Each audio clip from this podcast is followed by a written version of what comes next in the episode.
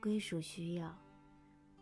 我们关注的焦点是亲密关系，所以不会考察你的日常生活中与普通人发生的各种人际交往。例如，我们不会考察你与学校大部分同学的关系。亲密关系值得特别关注吗？这种关注合理吗？答案当然是肯定的。虽然我们与陌生人及一般熟人的偶尔交往也很重要，但亲密关系有其自身的特点。事实上，这种要与他人建立亲密关系的普通而又强烈的内驱力，或许是我们人类的一种本性。研究者发现，如果我们要正常的生活，保持身心健康，就要在长久而关爱的亲密关系中，经常与伴侣愉快的交往。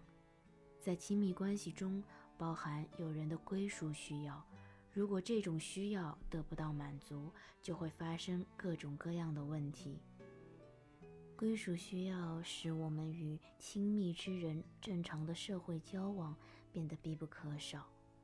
为满足归属需要，我们努力与他人建立和维持亲密的人际关系。我们还期待与那些了解、关心我们的人交往和沟通。个体需要的亲密关系无需太多，几个便可。归属需要得到满足后，我们建立人际关系的内驱力就会降低。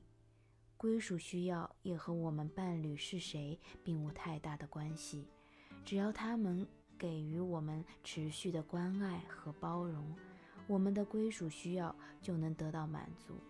因而，即使一段重要的亲密关系终结，我们也往往能找到替代伴侣，而且能满足我们的归属需要。人际关系建立后会令人轻松愉悦，而要解除已有的社会联系，则会遇到重重阻力。这六个方面未必全部出现在亲密关系中。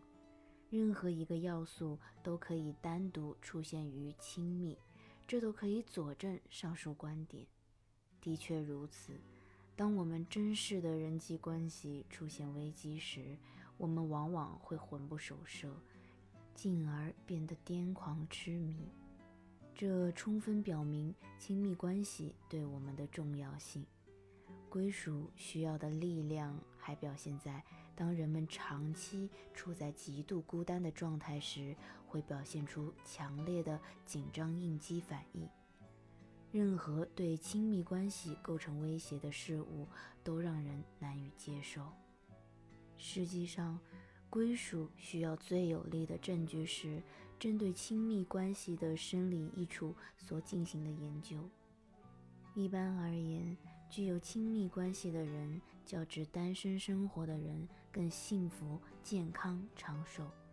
握住爱人的手，就能减弱人们面对危险情境时的脑反应。只要看看爱侣的照片，疼痛就好像不再那么强烈。有人接纳和支持我们时，甚至伤口都能更快地愈合。相形之下，缺乏亲密关系可能会导致各种健康问题。当大学生孤独无伴时，免疫反应会变弱，更容易患上感冒或流感。纵览人的一生，那些朋友和爱人都很少的人，比有充满关爱的亲密伴侣的人死亡率要高得多。一项经历九年的大规模纵向研究发现，缺乏亲密关系的人死亡率是正常人的两到三倍。失去已有伴侣关系也对人有害。老年人在丧偶的最初几个月内，与婚姻持续的老年人相比更可能死亡。亲密关系的质量还会影响人们的身心健康。久而久之，那些能与关心自己的人愉快相处的人，与缺乏这种社会联系的人相比，前者对他们的生活更为满意。在全世界，那些结婚并维持婚姻的人，一般比缺乏亲密关系的人更加幸福。当然，快乐满意的伴侣关系与不快乐的伴侣关系相比，前者能带来更多的幸福感。然而，即使伴侣关系并不幸福，大多数有伴侣的人仍觉得自己比完全的孤家寡人要充实得多。一些问题，如抑郁、酗酒、饮食障碍以及精神分裂症，也更可能侵扰那些缺乏社会交往的人。乍看起来，这些研究结果并不必然地表示肤浅、虚浮的人际关系就会引起这些心理问题。毕竟，易患精神分裂症的个体，也许一开始就很难与他人建立和保持亲密关系。尽管如此，亲密关系的缺乏看来不仅会引起这些问题，也会使之更加严重。总的来说，我们的幸福感看来取决于归属需要的满足程度。为什么我们这样强烈的需要亲密关系？为什么我们是如此社会化的动物？可能的解释是，归属需要是人类长期演化的产物，逐渐成为所有人共同的自然倾向。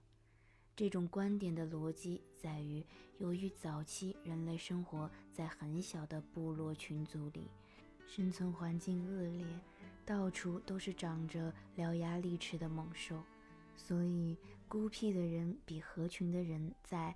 繁衍子女和养育后代的成功率上更低。这种环境下，与他人建立稳定、持续而充满关爱的人际关系的个性倾向，就具有演化学上的适用意义。拥有这些个性倾向的早期人类，其子女更可能生存和繁衍。结果。人类的特质也缓慢地演化为十分在乎他人对自己的看法，并极力寻求他人的认同和亲密接触。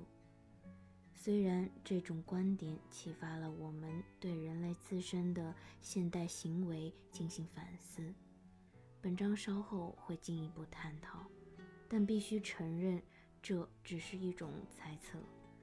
无论这种演化论的假设是否完全正确，毫无疑问，今天几乎所有人都十分关注自己和他人依恋关系的质量。如果我们的生命缺乏亲密感情，我们就很容易迷失人生方向，患上身心疾病。众所周知，衣食住行乃生活必须。但归属需要却表明，亲密感情也是美好生活所必须的。下面我们要考察，在满足归属需要时，主要有哪些因素决定我们构建的人际关系。就从亲密感情内在的归属需要的对立面开始吧，即不断变化发展的文化。它是规范亲密关系的社会标准。